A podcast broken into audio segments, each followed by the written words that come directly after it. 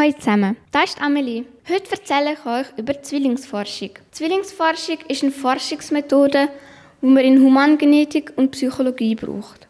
Eieiige Zwillinge entstehen, wenn sich eine Eizelle teilt, nachdem sie befruchtet wird. Die Wahrscheinlichkeit, dass man eieiige Zwillinge bekommt, steht zu 1,7 Prozent. Das heißt, dass eins von 42 heute geborenen Kindern ein Zwilling ist. Und das ist purer Zufall.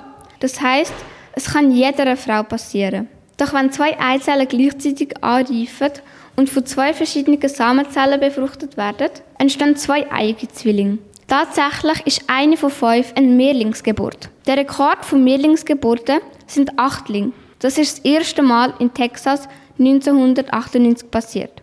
Was auch zu der Entstehung von Zwillingen beiträgt, ist erstens das Alter.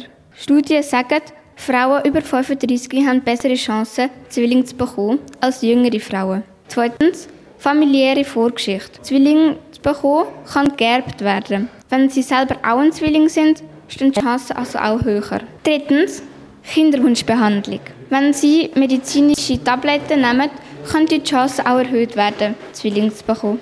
Junge Eltern träumen davon, Zwillinge zu haben. Die Kinder wachsen auf und spielen zusammen, was zur Sozialisierung beiträgt, weil sie keinen Altersunterschied haben. Die Geburt von Zwillingen ermöglicht es den Eltern, das zu haben, was sie wollen. Und das alles auf einmal.